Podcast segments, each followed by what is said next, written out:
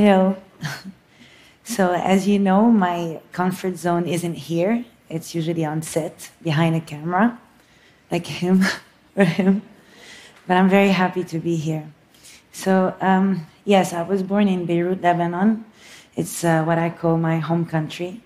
It's the place where my first memories are, where my parents live, uh, where my first loves are, my first heartbreaks. I've lived in other places and I've made them home, like New York, which I've fallen in love with and in. Uh, but um, I always felt like my biggest strength came from the fact that I knew exactly where I came from, and that knowledge was very important to me because it really defined uh, who I am as a woman. But growing up in Lebanon comes with a price. I think this tension and this, um, what I have between me and my home country, uh, is something I cherish, but it's also a burden. Because Lebanon is a place with a very contradicting soul. Uh, it's a place filled with chaos and poetry, a place where uh, hope and despair coexist in really strange ways. It's also a place where joy and, and sorrow are inseparable. Uh, like Khalil Gibran in one of my favorite poems by our national poet Khalil Gibran mentions, that well from which comes our laughter is also the one that hosts our tears. And I think today more than ever this is true in Lebanon because after everything that happened, uh, it feels like a land of broken dreams, but filled with so many dreams nonetheless. And growing up in Lebanon, we were constantly on the verge of the worst. We felt like that silence between a crisis and the other was almost more agonizing than the crisis itself. And that really defined us as human beings because we really live every day as if it were our last. And that's in the best and in the worst kind of ways. I think this is where the screenwriter in me was born at home in Lebanon, in the streets, at home, in the house I grew up in, because I became fascinated with human flaws and vulnerabilities and the truth that comes out of us in times of crisis and when we're put under pressure. And uh, when at home I saw the people I love the most, my parents, be real, I felt free somehow. It wasn't always pretty, but at least it felt safe. Like this is a place where we can be ourselves. and but in 2020, uh, when the pandemic uh, hit the planet, we all started questioning what home meant. My parents were architects and are architects, so they also added to what I felt home was, to my definition of home. Because uh, before following my own dreams, uh, being a filmmaker, I was a good daughter, a good girl, and I followed my father's dreams. And I studied architecture and finished.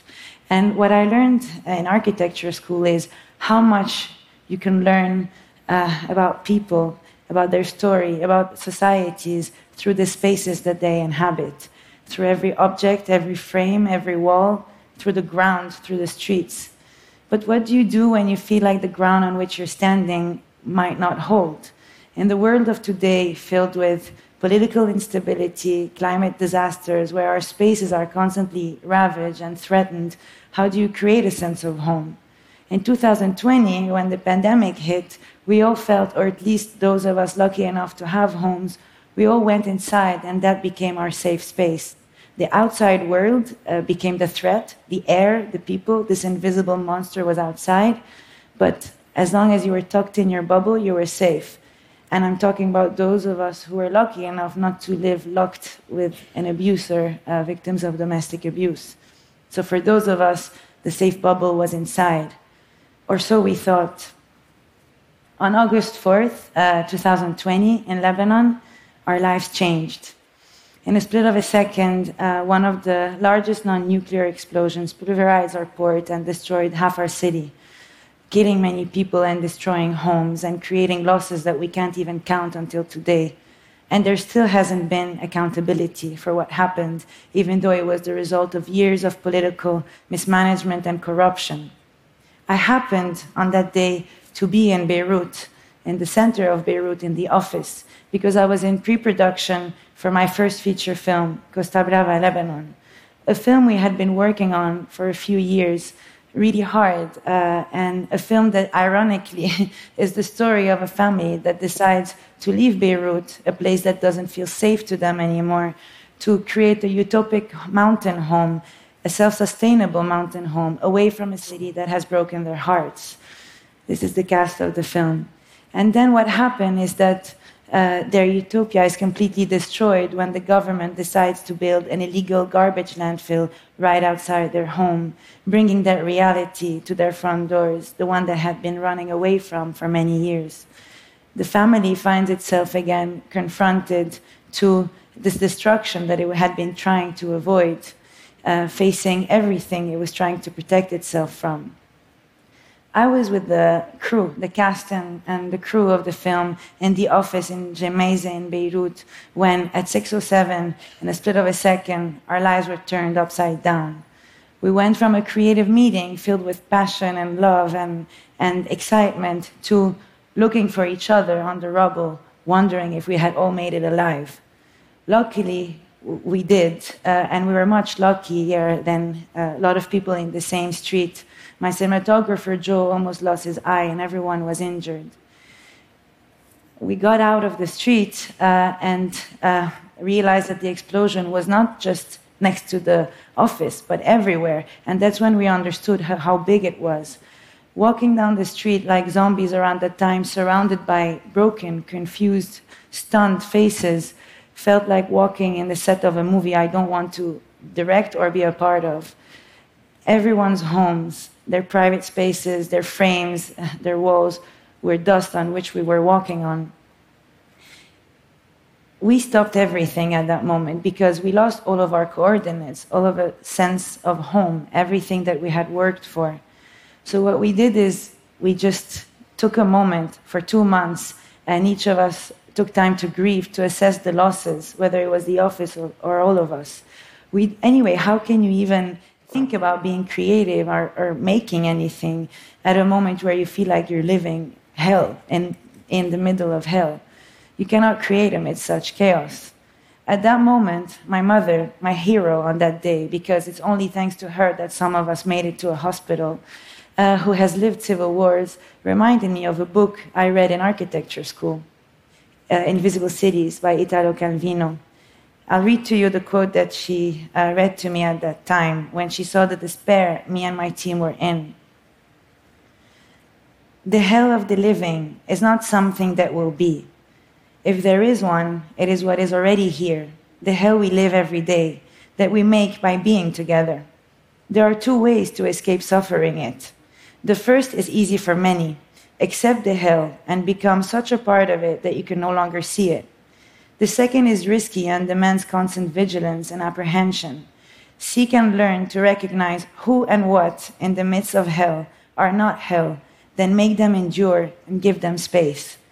Luckily, these people were not too far from me. They were the cast and the crew of this film.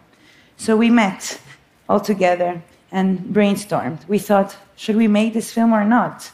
Uh, it seemed crazy to make anything around that time in Lebanon because the country was experiencing it until now its worst economic crisis since its inception.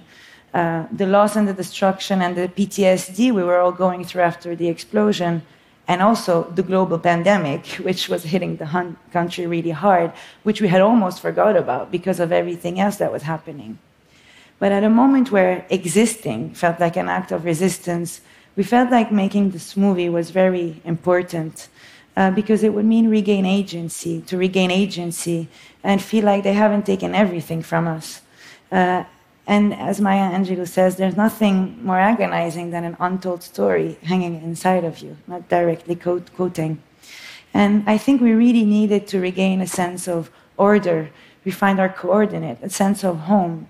And like after World War I, a lot of European artists went back into classicism, trying to run away from this feeling of destruction that the war had brought in and stepped away from the experimentalism that came before. I think we used creativity to rebuild those pillars and that order. So it was a crazy decision, but we did it uh, because we wanted to and because something was driving us. So we went and made the film against all odds. Uh, and uh, it was hard, it was filled with obstacles, but it was beautiful because at a moment where uh, we had missed human connection, and at a moment where our societies are becoming uh, more fragile and loveless, we were able to create a moment of warmth, of love, and magic at a moment where it was hard to find any. And I think that that was very special because telling the story together uh, gave us um, a sense of home again. It felt like the set became that safe space, that family. And it was as real and as, as raw as the home I was telling you about because we were all filled with creativity and a desire to make something, but we were also all grieving and broken. So that was uh, me again realizing the beauty of being surrounded by people as real as me, even if it was not always pretty, but it was real. And I think that courage and um, we, we were always told go for go to that place that is the place of great pain because it's also a great a place of great inspiration. I think that it's easy uh, to hear and to say, but it's really hard to achieve. I think that courage to go there, to go where it hurts when you're so broken, came to me from those people, this cast and crew, that um, really, really uh, gave me the courage to want to tell the story and reminded me of the importance of it.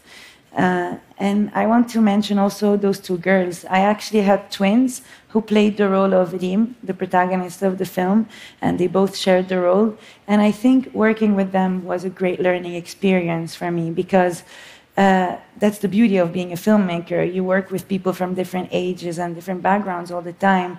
And working with them for all of us on set was a reminder of the importance of remaining hopeful and keeping the sense of wonder, especially for their generation, because whatever world we're fighting for today, they will be able to benefit from.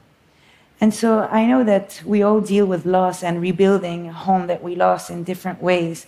For me, it was through human connection and understanding that it wasn't necessarily a space anymore. And I think for you, it might be something else. We all channel that in different ways.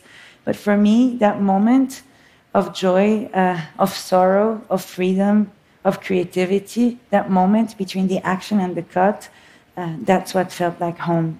And I'm very grateful for that. Thank you. Mm -hmm.